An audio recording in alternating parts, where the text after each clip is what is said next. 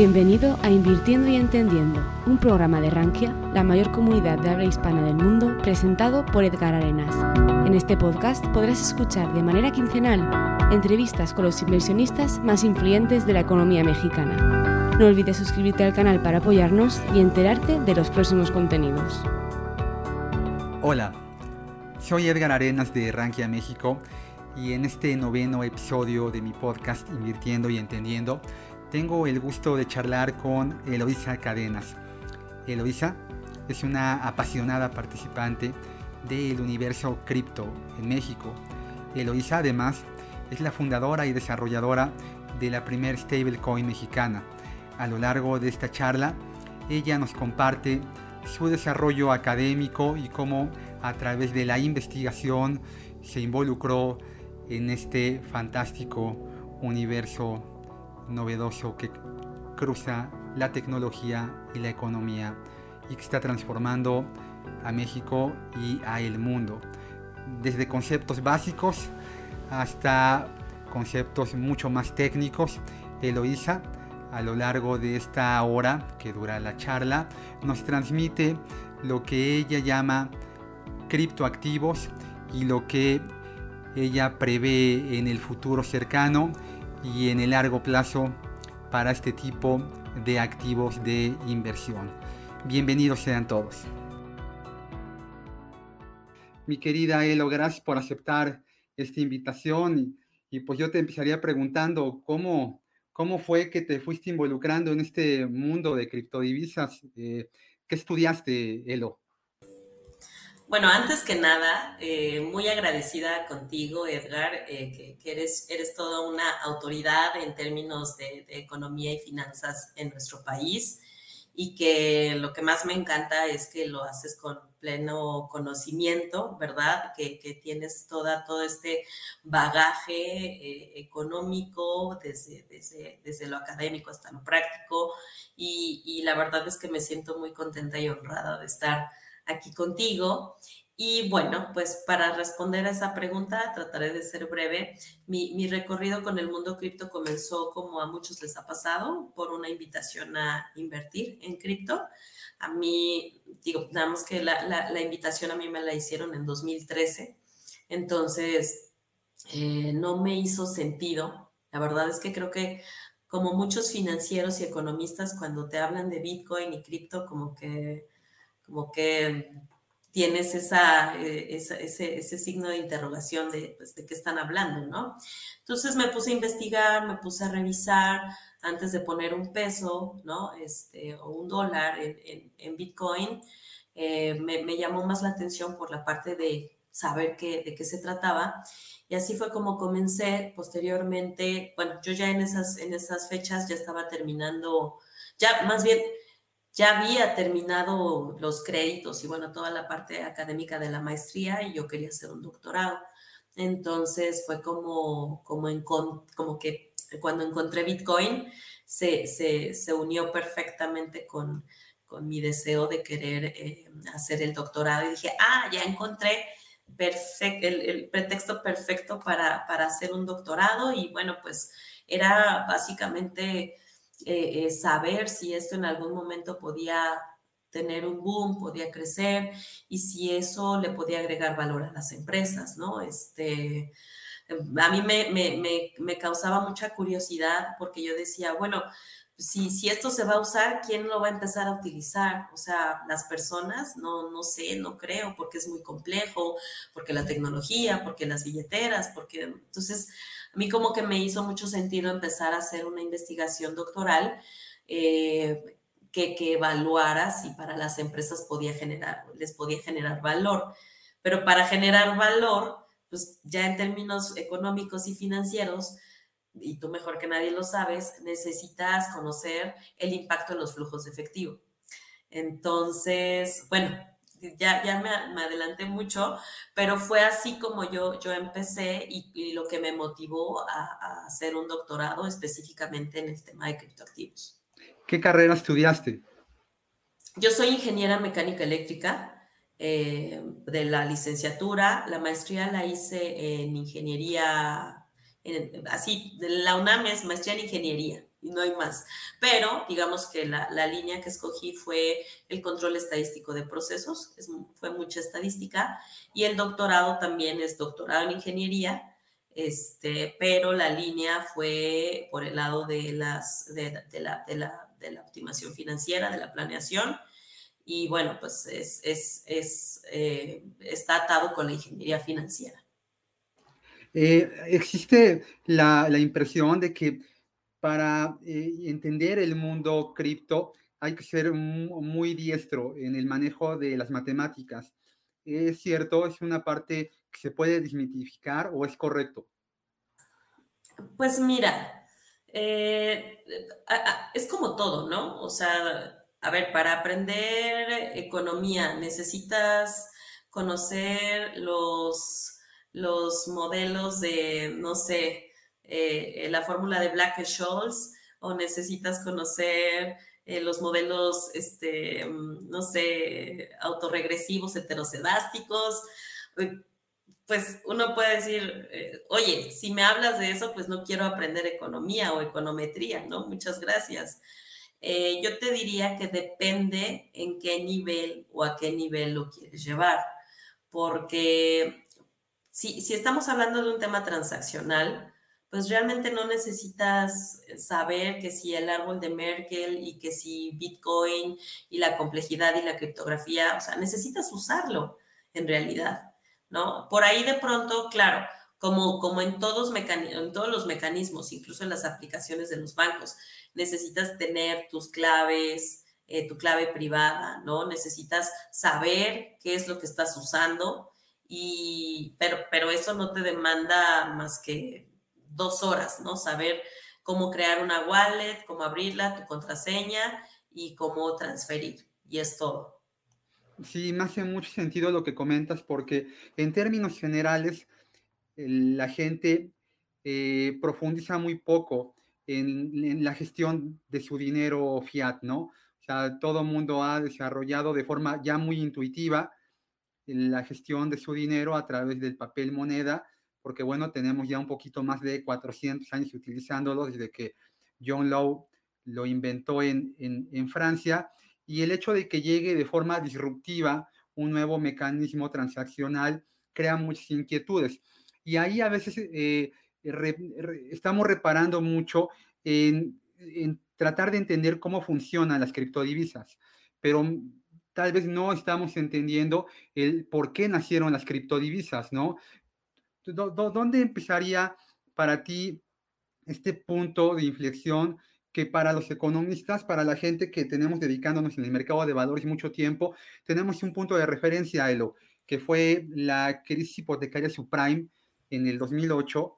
Ahí los bancos centrales en el mundo eh, pues evidencian muchas deficiencias y entonces, bueno, pues empezamos a escuchar al poco tiempo, ¿no? De esta eh, bueno, es un, un, desarrollo eh, revolucionario, eh, muy, muy disruptivo, que hablaba de descentralizar, de dejar de utilizar a los bancos centrales que nos habían metido en un aprieto muy grandote, del cual hoy todavía hay remanentes, ¿no?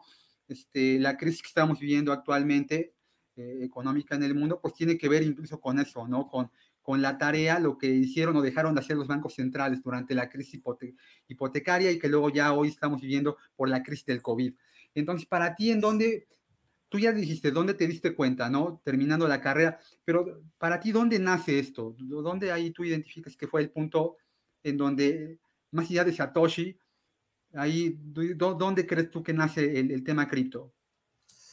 Pues mira, el tema cripto para mí viene desde los ochentas, este, no, incluso, incluso mucho antes, o sea, eh, no olvidemos los, los, sistemas de Shannon, de los sistemas secretos eh, eh, que, que, utilizaban la criptografía, ¿no? Para, para las guerras y en todos estos eh, movimientos que al final empezaron a entender la criptografía y a utilizarla como un, como un mecanismo para cifrar mensajes y entonces eh, poder hacer toda esta parte de, eh, pues, de, comunicarse sin tener que ser espiado, ¿no? Por, por, otro.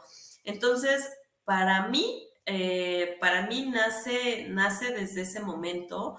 De hecho, a mí me gusta mucho y me, digamos, el motor que me llevó a, explorar más sobre Bitcoin, particularmente Bitcoin, era porque precisamente trae toda esta carga de, eh, de hacer valer la privacidad, de hacer valer la discrecionalidad en, términos de que, bueno, pues los gobiernos no se tendrían por qué estar enterando de nuestras transacciones, que la verdad es que al día de hoy lo que vemos en el mundo cripto es totalmente inconsistente con lo que fue en, sus orígenes, pero si quieres ya después, este, o más adelante hablamos de eso, pero, pero, pero, por ejemplo, desde, desde años, desde décadas atrás, pues ya se venía estudiando la criptografía eh, de, tal forma em, que, que, esto, bueno, con la tecnología se fue, fue evolucionando, o sea, desde, por ejemplo, en los ochentas, hay, hay, grandes figuras como John Gilmore o Timothy May, en donde ellos eh, publicaban, ¿no? Eh, documentos sobre, sobre la necesidad de, un mundo conectado por medios criptográficos, precisamente para proteger la privacidad y, el y mantener el anonimato, ¿no? De hecho, uno de los textos, eh, bueno, por ejemplo, Timothy May publicó el, el, el, el Crypto Anarchist Manifiesto, el manifiesto criptoanarquista, donde te explica por qué utilizar la criptografía. Y hay otro documento que también me parece muy relevante de los más o menos entre, no, no, recuerdo el, año exactamente, tal vez el 93, que se llama eh, el Cyphernomicon que casi nadie en el mundo cripto, si tú les preguntas a estos ojos láser, este, pues me gustaría saber cuántos ya lo leyeron, ¿no? Este, porque precisamente ahí vienen todos los fundamentos de por qué utilizar la criptografía, de qué es lo que van a querer los gobiernos, o sea, te, lo, te, lo, te lo detalla de una forma tan como a modo de historia, te dice, por esto necesitas usar criptografía, porque en el futuro los gobiernos van a buscar hacer esto y van a buscar incorporar X o Y eh, billeteras para poder rastrear y para, en fin, una serie de cosas que es, es, es, un, es, un, texto muy extenso, que ojalá que cuando tengan oportunidad de, de, leerlo se remitan a él, pero, pero eh, digamos, continuando con, con, tu pregunta, pues para mí Bitcoin es la síntesis de eh, algo que venía evolucionando. Y entonces es, es como el santo grial, ¿no? Cuando nace Bitcoin es como bingo. Eh, encontramos, encontramos esa solución, ¿no? ¿Cuál es esa solución? Bueno, pues tenemos un conjunto de tecnologías donde no solo está la criptografía, sino que también encontramos la forma de cómo crear una moneda electrónica, porque tal cual eh, Satoshi Nakamoto en su documento, él nunca dice que quiere que quiere tirar a los bancos o que quiere eh, evitar a los gobiernos. Él jamás en ese documento, en esas nueve páginas, lo menciona. Lo que sí dice es que ha creado una moneda electrónica para poder ser transferida entre pares sin necesidad de contar con un tercero de confianza. Entonces, un poco deja entrever, ¿no? Como esta idea de se ha creado, pues, eh, precisamente para que no estén los intermediarios. Lo que resulta muy curioso de todo este, de todo este movimiento es que, eh, eh, em, o más bien de este surgimiento, es que, que ya era algo que se venía planeando, pienso yo, mucho tiempo atrás porque el, el, no sé si tú sepas, pero el dominio de bitcoin.org fue registrado en agosto, en agosto de 2008. Y posteriormente, ya en, octubre, el 31, el 31 de octubre, se publica ese documento. Entonces, e, ese tipo de cosas no son casuales. Claro, claro. Sí, sí. Ahorita que platicabas de esto de la criptografía, se me venía a la cabeza esta película, El Código Enigma. A lo mejor te acuerdas de ella, Alan Turing ¿no? Este fantástico desarrollador, muy intuitivo, porque aunque él era fantástico en su actividad, pues todo, todo estaban haciendo, ¿no? Y ayudó a salvar muchísimas vidas durante la Segunda Guerra Mundial y luego todo esto va evolucionando. Por ahí a, mediados de, los 90, ya tal vez a, finales de esta década, este eh, Nick Savo, a quien seguramente tú, tú ubicas muy bien y quien es parte fundamental de esta subcultura, ¿no? Del cyberpunk, que, para los que a lo mejor no ubiquen mucho este, esta, eh, este desarrollo de ideas, activismo eh, cibernético que buscaba precisamente eso, ¿no? El anonimato, la posibilidad de que el Internet sirviera pues para, para poder desarrollar de forma eficiente, pero también de, de forma, pues, eh, tratando de ser, de cuidar mucho, ¿no? La, la, la, la anonimicidad de, de, la gente, una gran cantidad de, una gran cantidad de desarrollos informáticos. Oye, y, bueno, tú ya decías, yo me involucré por invertir en Bitcoin, ¿no? ¿Quién te enseñó? O sea, ¿dónde aprendiste? Aprendí, aprendiste la computadora y ahí te encontraste la información, hubo un maestro, a lo mejor a alguien con quien trabajabas, ¿quién te fue involucrando en esto? Eh, bueno, en este, en este caso, para, para mí el camino fue búscale por donde puedas. eh, como era 2013 y, digamos, para, para, para explicarles un poquito el proceso del doctorado, el doctorado en la UNAM te pide un protocolo de investigación, es decir, que lleves un anteproyecto en donde digas qué quieres investigar, por qué, cuál es tu metodología, etcétera, etcétera. Y necesitas a alguien también, a un doctor que ya esté en el programa, un doctor que avale esa investigación. Entonces, a mí me tocó buscarle por mi cuenta. Para ese, en ese, en ese momento no había tanta información este, y era todo como, como, eh, como, muy, como muy tecnológico. ¿No? Entonces, lo primero que me tocó aprender era básicamente cómo era el funcionamiento de, de, de Bitcoin desde los fierros, que la verdad cada que vuelvo a leer el documento de Satoshi Nakamoto encuentro algo nuevo, ¿no? Es como que, como por, eso al, principio te decía, ¿qué tan profundo quieres llegar a, conocer? Porque hay una serie de elementos que te pueden llevar a otro tema y a otro y a otro y a otro, y, de ahí pues agarrar ese camino. Em, eh, a mí en lo personal no hubo alguien en un inicio que me, que me, que me diera el conocimiento o que me diera información fue investigación propia. Eh, y bueno, a partir de ahí eh, construir, ¿no? Para precisamente yo quería entrar al doctorado y, y, eso, ese era mi motor para estar todo el tiempo buscando, metiéndome a páginas, eh, metiéndome incluso perdiendo dinero, este, o sea, poniendo dinero en páginas que te decían invierte en Bitcoin y al final no eran, no eran, no era cierto. O sea, y te estoy hablando de cantidades, no sé, este, de 15 dólares, 10 dólares, ¿no? Porque también eso, o sea, hasta para poner el dinero en, en, algún lugar que no está seguro, pues no, no, no, te arriesgas de esa forma, ¿no? En mi caso yo lo hice eh, por, por temas pues, de aprendizaje, ¿no? Y claro, perder también me llevó a ese aprendizaje. Claro, ¿y qué te decían tus profesores, no? Porque muchos de ellos seguramente pues, no, no entendían lo, lo que tú querías aprender. Uy, bueno, este, te, voy a hacer la, confesión. Me tardé tres años para poder entrar al doctorado. O sea, tres años, primero haciendo, o sea, lo que hice el documento, ¿no? Que no, no es sencillo. Em, pero previo a ese documento, pues yo tenía que encontrar a alguien que me, que me dijera, bueno, sí, yo, yo voy a ser tu padrino doctoral, ¿no? Y cuando yo tocaba las puertas, yo estuve yendo a la facultad de economía, a la facultad de contaduría. Ahí te voy a platicar mis anécdotas de, que me rechazaron un montón de veces. Iba con ellos y les decía, oigan, es que yo quiero hacer un doctorado, es un doctorado pues sobre Bitcoin en las empresas, eh, Bitcoin es una moneda electrónica y me interesaría pues saber cómo cómo impacta o cómo va a impactar en las empresas. Y entonces me decían, no, la verdad yo no sé, yo no sé el tema, ve y busca en otro lado. Bueno, Entonces ahí sacaba cita con otro doctor, este, a ver, que me atendiera, etcétera. Oiga, doctor, y así. Y estuve con muchos, la verdad es que fueron muchos. Iba, tocaba la puerta y me decían, no, no conozco el tema, no conozco el tema, no conozco el tema.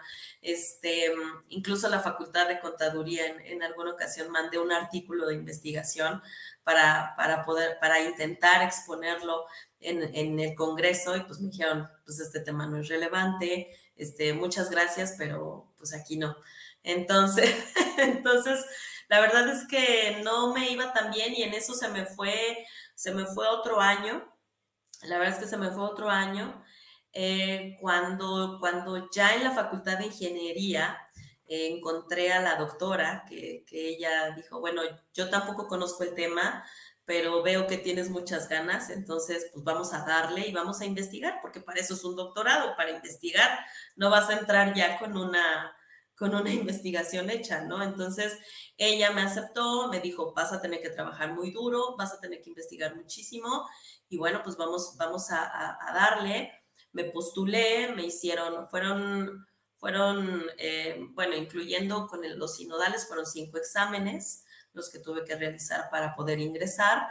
Y en ese primer año, que fue en 2016, cuando yo me postulé y tuve que presentar mi documento, mi, anteproyecto de investigación con los tres doctores que me correspondía, fue muy chistoso porque, bueno, pues obviamente uno va y nunca te van a decir, hey, sí, este, bravo, magnífico, ¿no? Este, es, la investigación que todo México estaba esperando. Pues no, siempre te hacen observaciones y el primero, pues me dijo, mira, te falta esto, esto, política monetaria. Este, el segundo, igual, ¿no? Recomendaciones. El tercero, el tercer doctor que estaba ahí, que por cierto, no sé si siga, pero estaba en Banco de México, ese doctor, me acuerdo mucho que me dijo, mira, yo te voy a decir la verdad, este documento no tiene ni pies ni cabeza. Tomó mi documento y lo aventó. Eh, me dijo, nada de lo que dices aquí es cierto. Estás hablando de minería, que minería de Bitcoin. Tú no tienes idea de lo que es la minería.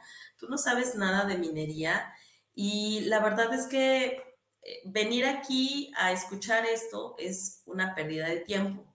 Porque aquí en la UNAM y en este posgrado hacemos investigaciones de verdad nosotros no, eh, pues este tipo de, proyectos que la verdad es que yo trabajo en el Banco de México, yo trabajo con la industria privada, voy, vengo, veo proyectos y pues esto no hace sentido. Si tú vas y presentas esto con otros, eh, con otros, con otras, con otras universidades o en otros lugares, por favor no digas que eres de la UNAM. Esto no sirve. Esto no, no hace sentido. Búscate un tema que sea interesante y que sea relevante, un tema de frontera, este, y pues te postulas, eh, eh, te vuelves a postular, pero no, la verdad es que esto está muy mal. Entonces... ¿De qué año hablamos? Eh, eso fue en 2016. Eso fue en 2016. Y bueno, pues no hubo, no, digo, fue crónica de una muerte anunciada porque pues no me dejaron entrar ese año al doctorado. Este, y, nada, pues lo, lo, la, la, verdad es que lo más curioso de eso es que en esa ocasión, como yo no iba a poder anotar nada de lo que me, de las observaciones que me iban a hacer, este, yo dije, bueno, pues pienso que lo ideal será que yo grabe la sesión de mi presentación. Y entonces todo esto que te estoy platicando, ahí quedó.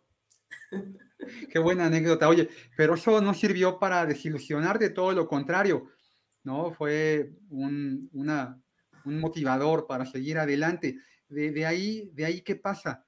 Eh, ¿Concluyes el doctorado con el tema? ¿Cambias el tema? No, la verdad es que yo, o sea, después de ese acontecimiento yo seguí y hablé con mi tutora y bueno, pues obviamente la decisión fue volver a intentarlo, ah, pero al final yo tenía la decisión y la convicción de que si no era ese tema el que yo iba a investigar, yo no iba a hacer un doctorado, porque no era un doctorado por hacer, era quiero hacer investigación sobre este tema y si no es este tema no hace sentido. Entonces ya para el siguiente año me postulé Este, y, bueno, pues finalmente me abrieron las puertas, me dejaron entrar, eh, hubo receptividad ya con el tema y, nada, pues de ahí eh, fueron, fueron cuatro años y ya el examen de candidatura, que es el, digamos, de los más importantes, ese ya, ya está concluido y ahora son, son solamente trámites. ¿Cuál fue el tema? ¿Cómo se llamaba? El tema es eh, evaluación financiera para empresas que deciden aceptar criptoactivos como forma de pago a través de una metodología que se conoce como opciones reales. Wow, siempre el tema de la evaluación, que es, se, tiene que tocar como, como, para nosotros, los que nos dedicamos al mercado de valores, sabes que la parte más importante de la gestión de un activo es la evaluación, ¿no? A través de ella, pues calculamos los riesgos y se hacen pues toda la parte de teoría de portafolios, ¿no? Eh, cómo calcular la evaluación en una criptodivisa. Pero antes de que me contestes esto, porque hay mucha gente que está escuchando este podcast y que estoy seguro es la primera vez que tiene contacto eh, con, con, este tema ya tan a profundidad, quitando los ojitos rojos, ¿no?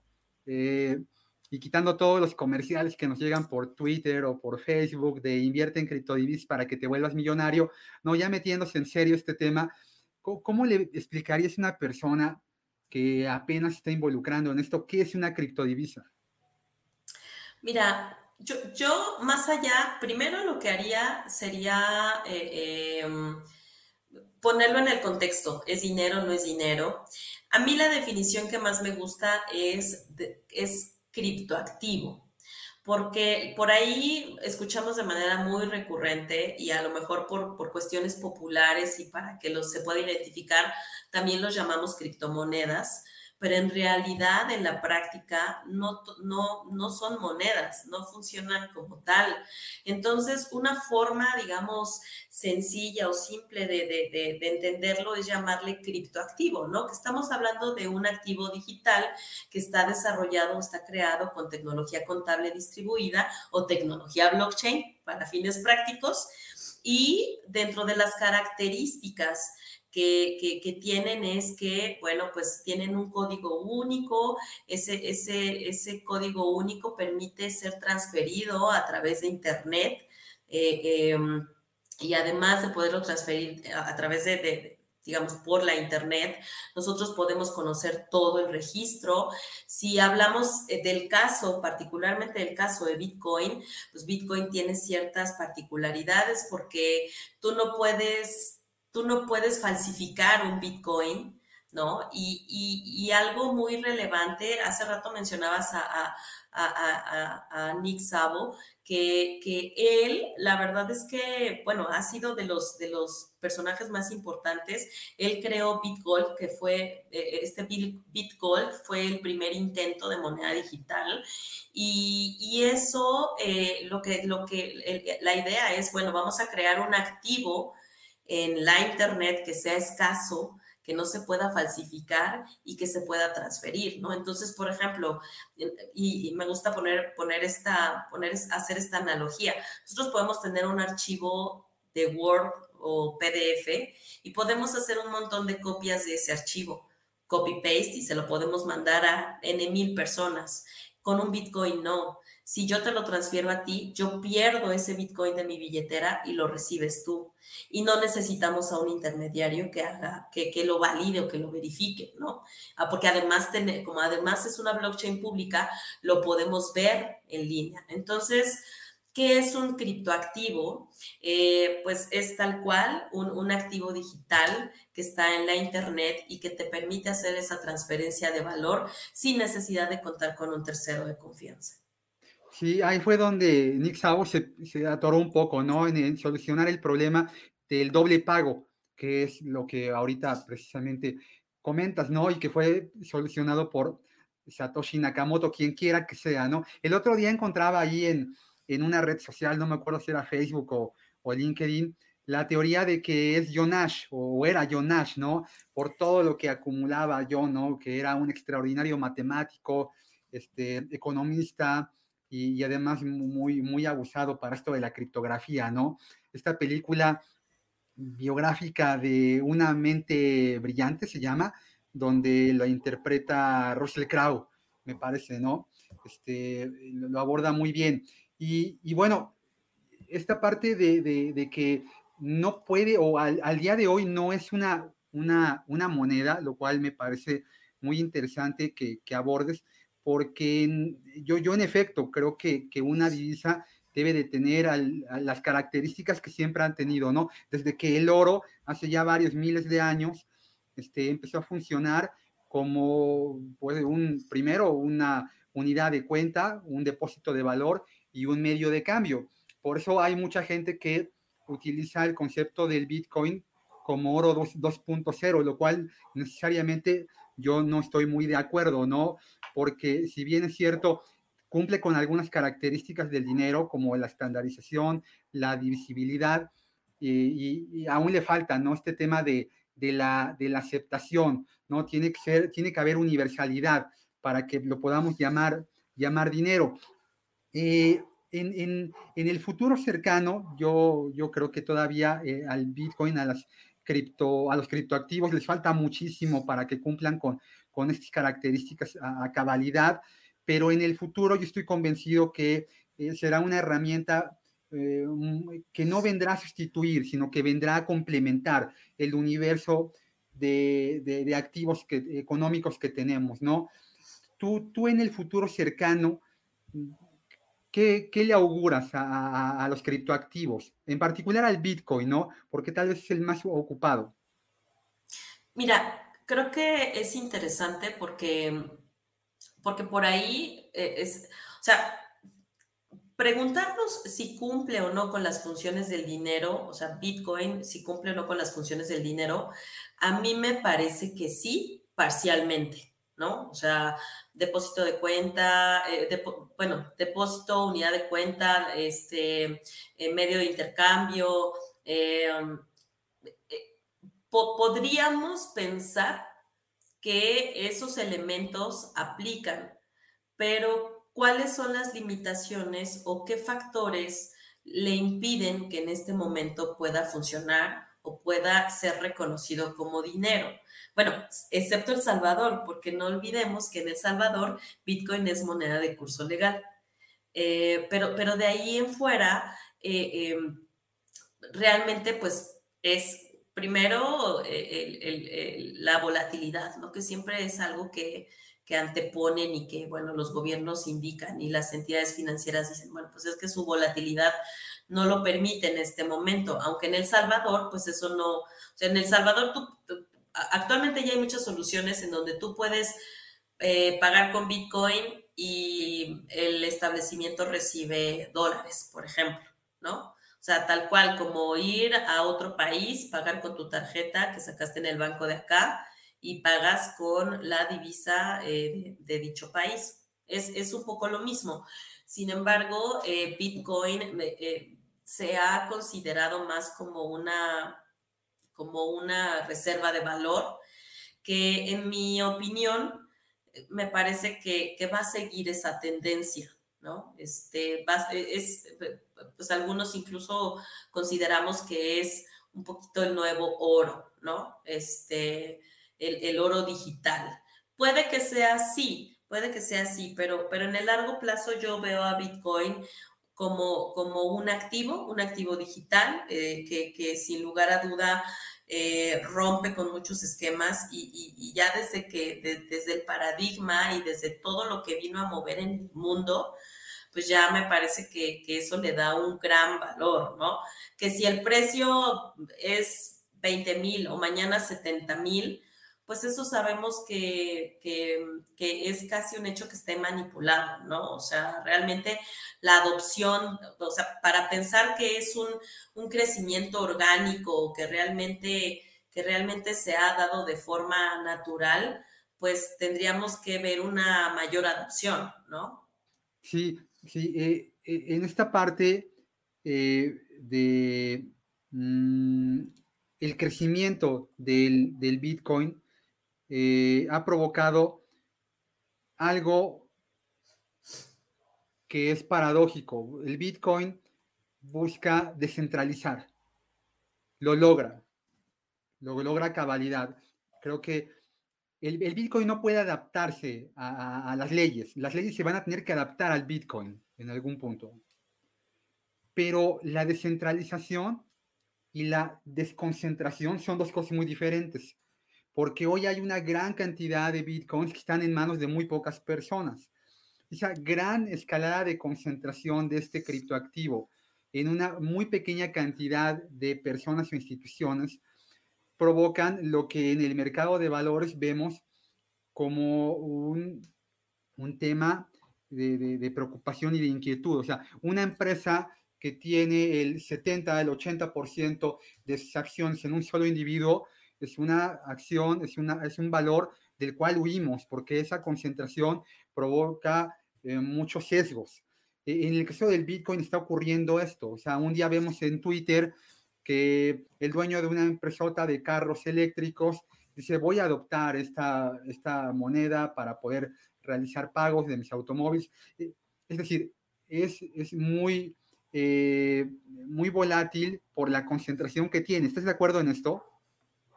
Sí, es que si, si, lo, si lo llevamos a cómo se mueven los mercados, o cómo funcionan los mercados, y creo que ahí tú perfectamente me vas a, me vas a comprender nosotros, o sea, ¿qué es lo que mueve, eh, lo que mueve eh, eh, las acciones de, Google o de Amazon o de Tesla o de estas, estas grandes compañías? Pues no necesariamente está correlacionado con, entre ellas, ¿no? Es decir, lo que pase con Google no necesariamente eh, va a impactar en el precio de las acciones de las otras empresas. ¿Por qué? Porque son eh, probablemente, salvo que sean efectos, eh, digamos, variables macroeconómicas, que sí impactan a los mercados en general, eso puede pasar, pero lo que vemos típicamente es que estas empresas sus acciones pueden subir, bajar y no necesariamente dependen de otra empresa, ¿no? En el, ¿por, qué, ¿Por qué sucede esto? Pues porque ya son mercados muy grandes, en donde ya existe, eh, digamos, el, capital eh, eh, que, mueve todas estas acciones, pues es, digamos, a, nivel internacional, este, en fin, hay, hay aspectos que le dan, digamos, esa, lo voy a llamar esa independencia entre, entre acciones, ¿no? De una empresa y otra. En el mundo cripto, eso no pasa. ¿Por qué? Por, tú ya lo mencionabas, eh, no hay una adopción generalizada. Eh, hoy apenas estaba leyendo que rechazaron, un, e la SEC rechazó un ETF de Bitcoin que han estado solicitando como desde 2013 y eso pues también eh, al final no, o sea, te, habla de, una, de, una industria, de un mercado que todavía no crece o que no tiene la suficiente robustez, que es un poquito se ha estado buscando, ¿no? Em, ¿Qué es lo que sucede? Que al no tener esa adopción masiva, pues entonces eh, los precios o su, o su o su comportamiento se vuelve sumamente susceptible. Y esa susceptibilidad pues viene influenciada incluso por personajes que están en Twitter o, influencers o, gente que, pues de pronto ahí tiene muchos followers y entonces empieza con esa, em, con, pues sí, hacen es una especie de manipulación, ¿no? De hecho, hay investigaciones que... Em, eh, científicas en donde analizan las tendencias de Twitter y justo mencionan Twitter como una red social que está relacionada con la manipulación del precio de Bitcoin, por ejemplo. Tú, tú empezaste a invertir en Bitcoins cuando me imagino en México todavía no había billeteras, ¿no? Me imagino que todo era eh, en Estados Unidos o, o, bueno, en el extranjero.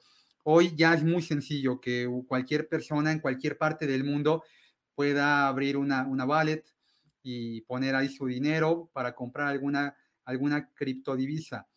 Eh, hace algunas semanas vi un, documental en, Netflix de, que habla de una, de una wallet canadiense, ¿no? Seguramente ya, ya lo has visto. No recuerdo ahorita cómo se llama el documental, ahorita voy a tratar de... Cuadriga, era de cuadriga. Cuadriga, exactamente.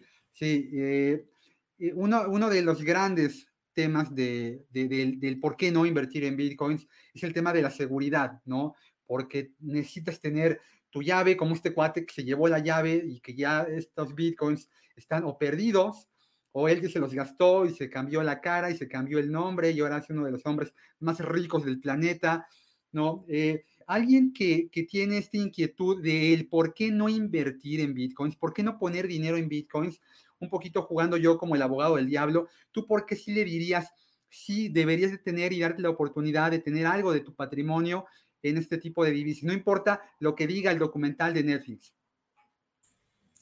Mira, no sé si yo caería en esa, en esa postura de decir, sí, invierte en Bitcoin, ¿no? Este, más bien, yo, eh, eh, mi reflexión es, si tú ya conoces de inversiones, si tú ya estás, eh, digamos, eh, eh, ya, ya, tienes ese hábito, porque la inversión es un hábito, ya tienes conocimiento de, de, ello, entonces puedes o podrías destinar un pequeño porcentaje a Bitcoin, ¿no? ¿Por qué razón?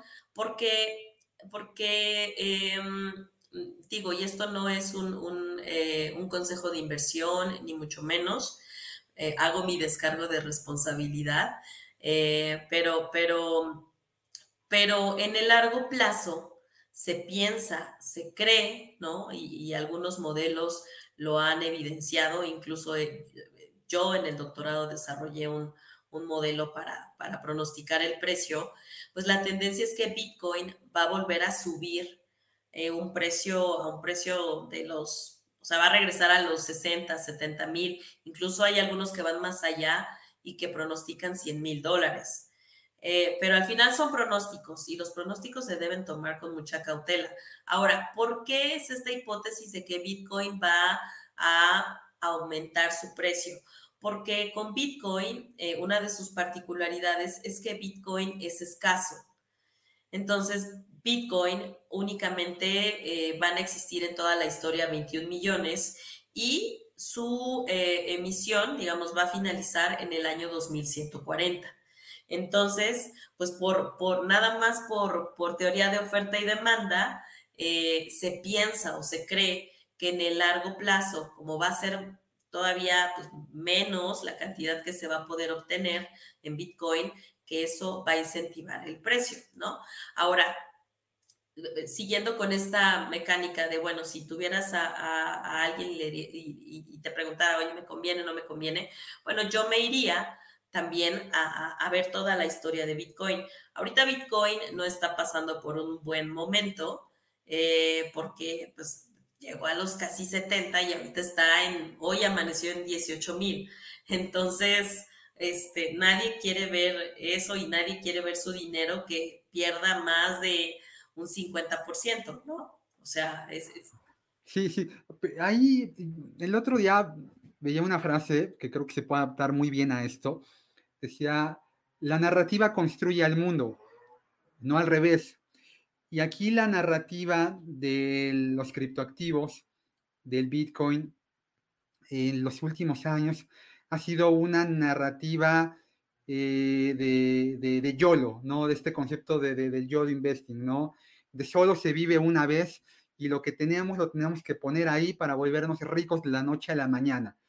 Esta inmersión digital del último par de años provocó un poco esto, ¿no? De, bueno, la vida es muy frágil y en cualquier momento las cosas cambian de forma muy abrupta y si hay un activo de inversión que en los últimos años ha permitido que como reserva de, valor eh, sea la más atractiva que ha existido eh, en, las últimas décadas. Nada ha pagado tanto como el Bitcoin, también hay que decirlo.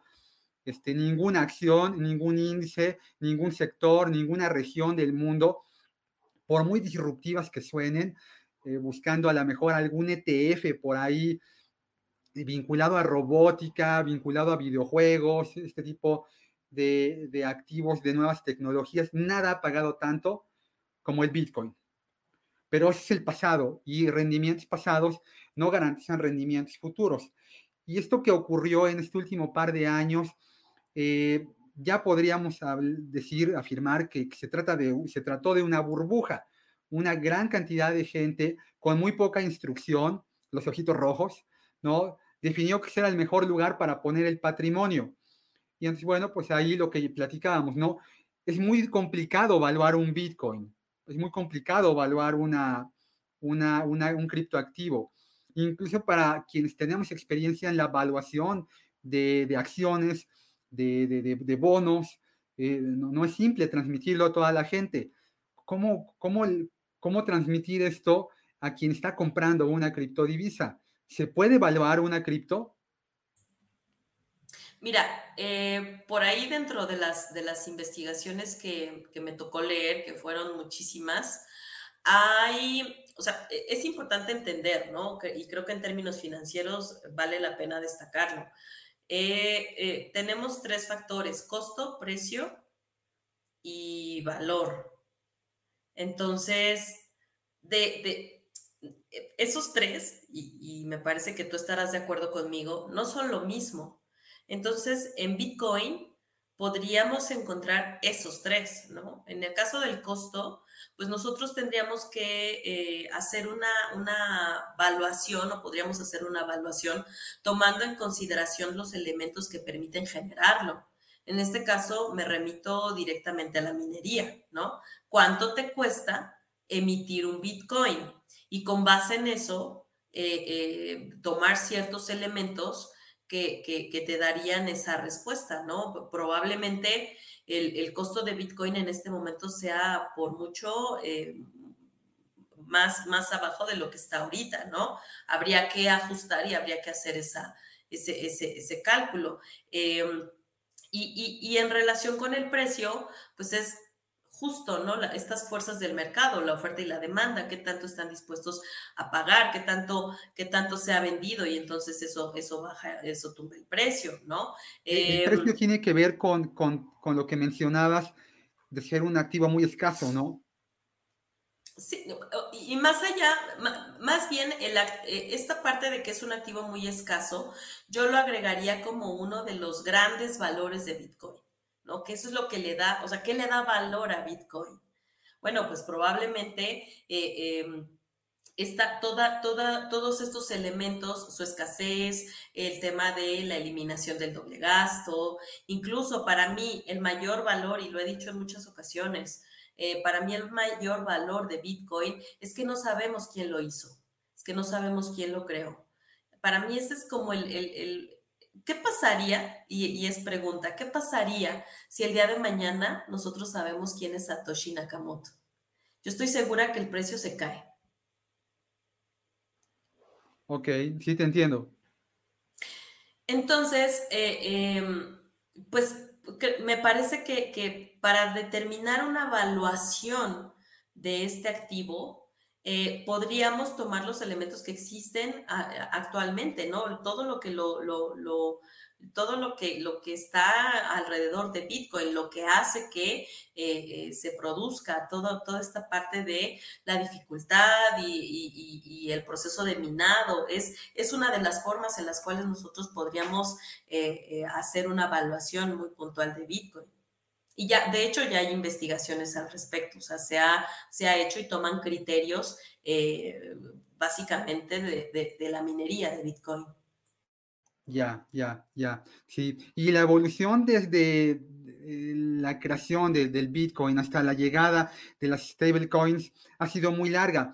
Tú, además de ser una especialista en esto, eres una emprendedora porque echaste a andar una stablecoin mexicana. ¿Cómo llegaste a ese punto?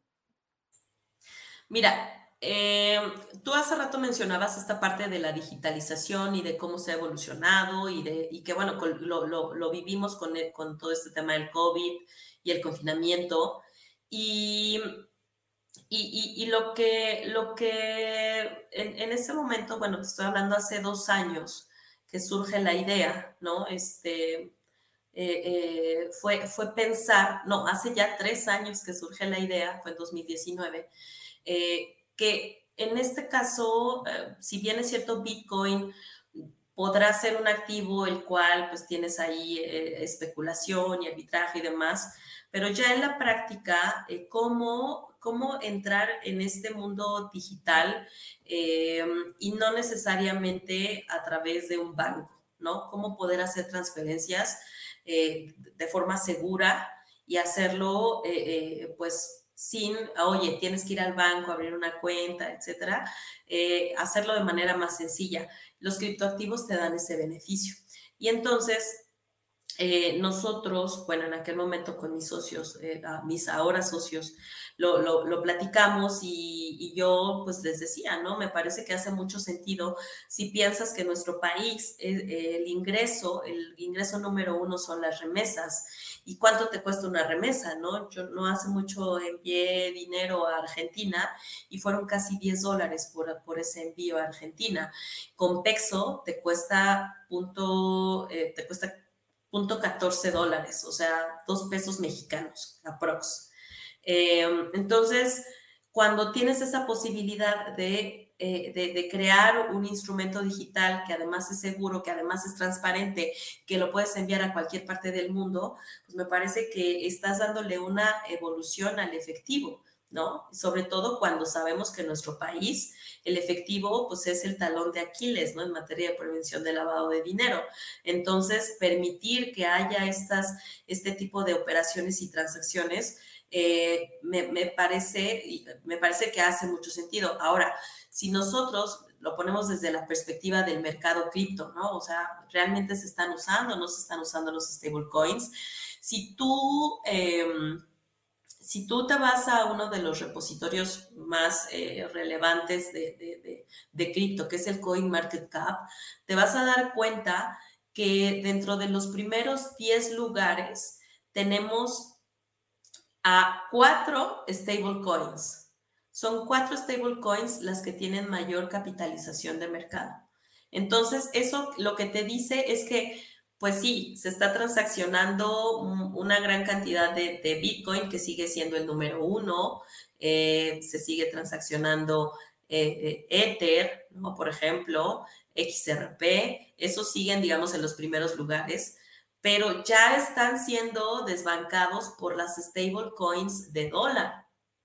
Entonces tienes un stablecoin de dólar como, como Tether que tiene un volumen de capitalización de 66 mil millones de dólares, ¿no? Y tienes un stablecoin de, de, de, bueno, otra compañía que, que, sigue después de Tether, que está en 55 mil millones de dólares en tan solo dos años. Entonces, el mercado de los stablecoins, pues digo, nada más viendo los números, ya lo que te dice es que está siendo relevante, no solo eh, para el mundo cripto, sino en la práctica también.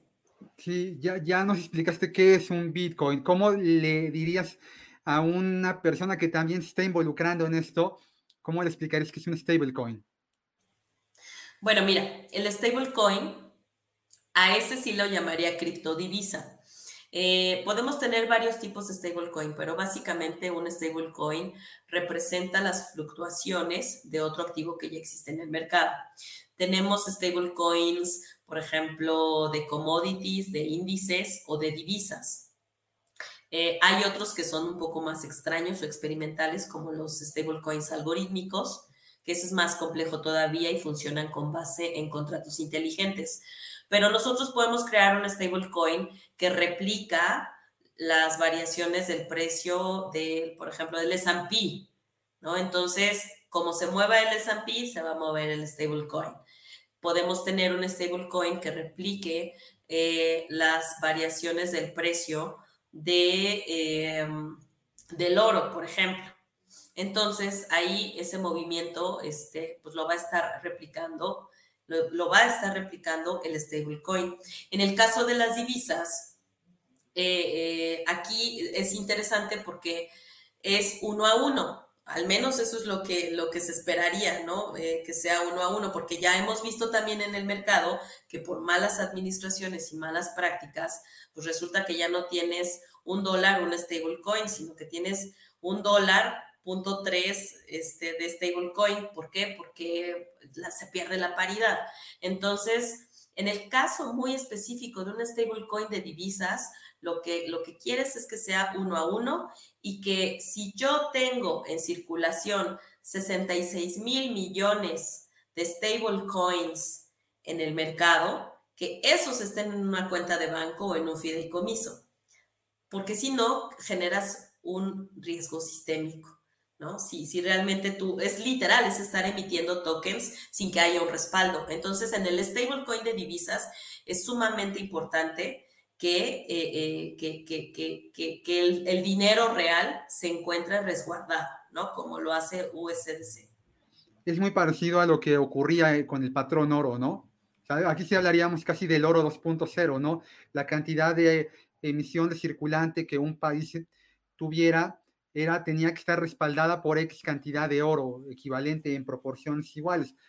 Este, luego llega, eh, llegaron los 70, llega Nixon y, dicen, no, bueno, le piden, si no me recuerdo, la anécdota es que eh, Francia, de Gaulle, le pide, le pide que le suban a, un portaaviones todo el oro que tenía Francia resguardado en, en Fort Knox, que, que, que, yo no sé si ese oro alguna vez llegase a existir, o sea, nunca hubo una auditoría, ¿no? Hoy hay tanto oro, ¿no? En, en Fort Knox que respalde el dinero emitido en Francia.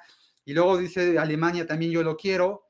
Y ahí es cuando Nixon dice, pues saben qué, se abandona por completo este tema y la moneda de curso legal a nivel global, la moneda más fuerte es el, es el dólar, ¿no? Pero bueno, es otra historia.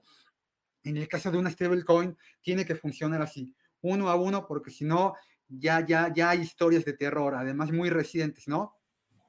Sí, y fíjate que lo que tú estás, o sea, concatenando lo que tú dices con, esta parte de stablecoins, de divisas eh, eh, o fiat colateralizadas, eh, pues es literal, ¿no? Y a lo mejor capaz que Nixon no, ni siquiera no había absolutamente nada y por eso dijo, bueno, pues yo cancelo porque, pues porque sí, ¿no? es, algo, es algo parecido.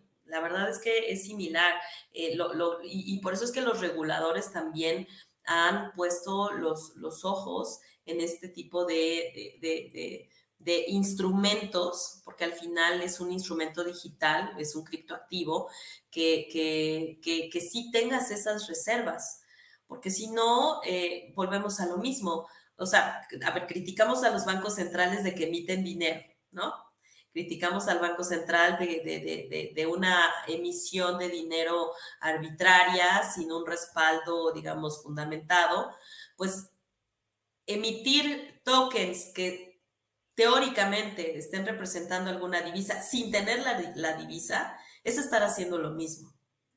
Entonces, de ahí que, que el stablecoin tiene que ser una representación de, la moneda, ¿no?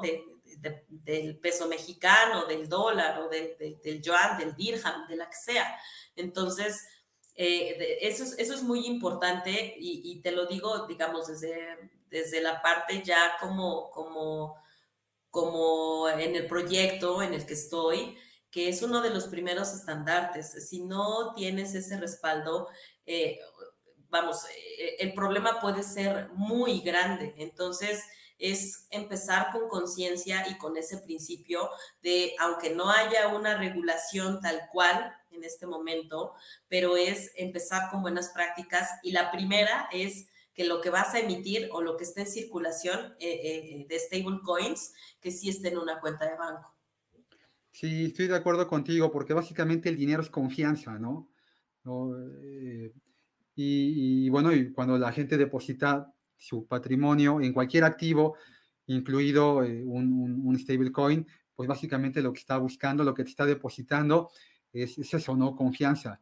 Eh, a ti en, este largo camino, ¿hubo algún, alguna persona en particular, algún, algún libro que, que, te haya marcado tanto tu filosofía de inversión como de gestión de negocios, como este, tu, tu, tu, carrera eh, académica, porque a mí me llama mucho la atención que tú te involucras en esto por un tema académico. O sea, no, no, no eres la persona que quiso invertir en bitcoins para hacerse millonaria.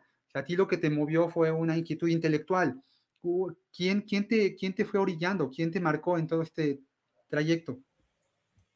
Pues mira, la verdad es que yo siempre he sido, eh, yo, siempre pensé que iba a terminar en un laboratorio con, con matraces, este, haciendo experimentos, siempre he sido muy curiosa siempre me ha gustado leer sobre noticias, política, este, la, verdad es que soy multidisciplinaria y las matemáticas han sido algo que desde, pues desde muy chica me han gustado, ¿no? Este, a mí me, me, encantaba ponerme con el, con el baldor, con, con el, el, de álgebra, este, a resolver todo lo que pudiera resolver y era mi forma de entretenerme. Entonces, eh, mi motivación en, términos generales, más allá de un tema de, oye, un libro de negocios, un tema de, un libro de inversión, eh, la verdad es que no, no hubo, no hubo como, como, como tal, porque de hecho, como bien mencionas, yo no entro al, al mundo cripto ni al mundo Bitcoin por un tema de inversión, sino más bien es un tema de curiosidad. Y entonces cuando yo empecé a ver eh, eh, todo, todo este misterio que envolvía Bitcoin, pues eso motivó e incentivó mi parte curiosa y de investigación. Entonces ese fue el motor. Ya después empecé a leer muchos textos, Andreas Antonopoulos, ¿no? Por ejemplo, que es uno de los grandes eh, y, de los precursores en, temas de Bitcoin, empezar a leer los textos de, de Hal Finney, que muchos piensan que él es el creador de, Bitcoin porque sus, sus investigaciones son muy afines al protocolo de Bitcoin. Y, por ejemplo, hay datos, tú mencionabas hace un momento que un posible creador de, Bitcoin, yo me lo voy a poner así, eh, me enganché, lo, digo en términos muy coloquiales, me, coloquiales, me apasioné mucho eh, de, una hipótesis que me puse ahí a investigar, ¿no? En este tema de, estar haciendo research y de estar leyendo, em, que posiblemente eh, la, la, hipótesis de que la Agencia de Seguridad de los Estados Unidos haya sido quien creó Bitcoin, ¿no? Por ahí hay un documento que leí recién que yo entré al doctorado, un documento que se publicó por ahí del año 1996 que te decía precisamente cómo acuñar una, em, una moneda y cómo utilizar la criptografía precisamente para, para eh, em, para, para, efectivo electrónico utilizando criptografía. Y ese, está, ese proviene de la Agencia de Seguridad de los Estados Unidos. Entonces, un libro en específico este, que yo te pueda decir, yo más bien te diría un conjunto de una cantidad de documentos que, que me toca leer actualmente día a día, sigo leyendo, pero todos esos aspectos fueron, fueron mi motor. La verdad es que no fue un tema más de quiero invertir y quiero ganar y la ambición y quiero, me quiero hacer rica con Bitcoin, no, más bien fue, fue este tema de investigar. Wow, qué, qué, qué apasionante. Y, y, cuando Elo Cadenas no quiere estar resolviendo el baldor para entretenerse, ¿qué, qué, qué, qué lee? ¿Qué, qué, ve? ¿Qué, le gusta? Me gusta mucho leer de política. ¿Algún libro, algún algo en particular?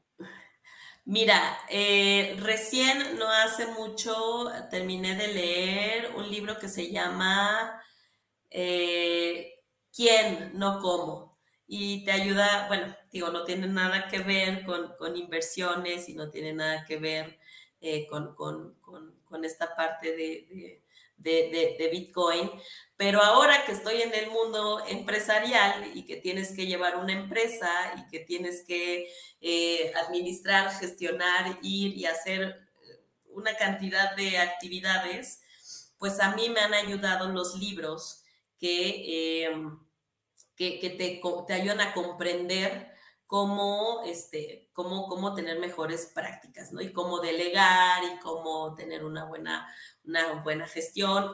Antes de ese libro leí uno que se llama La Fórmula del doctor Barabasi, que él analiza, y, ese se los recomiendo muchísimo porque él analiza el éxito. ¿Qué es el éxito? ¿Cómo llegas al éxito? ¿No? Y, y es un científico y de manera científica te da sus fundamentos de, cuáles son las razones eh, para, para, llegar teóricamente o alcanzar, alcanzar teóricamente el éxito. Wow, wow, bueno, pues están ya anotadísimos. Y se fue una hora muy rápido. Ha sido, la verdad, muy enriquecedor estar escuchando. Por último, te preguntaría, ¿dónde te pueden encontrar la gente que esté interesada en saber más de tu empresa y de ti? ¿Cuáles son tus redes o dónde pueden buscar información tuya? Pues mira, sencillo, eh, Twitter, arroba elocadenas, que ya está puesto por aquí. Eh, y también en LinkedIn, eh, Eloisa Cadenas. Y ahí, ya sea en Twitter o en LinkedIn, este, soy muy activa, entonces cualquier duda o comentario, ahí me pueden encontrar. Muy bien, pues ha sido un gusto tenerte en este podcast creo que valdría la pena en algún punto tener esta charla 2.0 para involucrarnos más un poco en temas técnicos, que a lo mejor haya gente, estoy seguro, que le habrá despertado la inquietud de involucrarse en este mundo, que es muy apasionante, que tiene un camino muy largo, ¿no? Este, este tema no es de, de volverse rico de la noche a la mañana, como cualquier cosa buena en la vida, es una carrera de resistencia, y, no de velocidad. Y yo te agradezco mucho, Elo, que nos hayas acompañado. No, al contrario, muchísimas gracias Edgar. Eh, eh, te respeto muchísimo y de verdad que siempre aprendo eh, de, todo lo que nos transmites en redes sociales y toda, toda mi admiración y respeto. Y muchísimas gracias también al equipo de Rankia por haberme considerado. Y pues por aquí ando, espero que no sea la última vez que me consideres. Así es. Muchas gracias, eh, mi querida Elo. Y bueno, este ha sido un capítulo más del podcast Invirtiendo y Entendiendo. Si les ha gustado esta información, pueden darle un pulgar arriba y suscribirse a mi blog Inversionistas, información para inversionistas en formación que está en Rankia. Soy Edgar Arenas y un gusto haber estado con ustedes. No olvides suscribirte al canal para apoyarnos y enterarte de los próximos contenidos.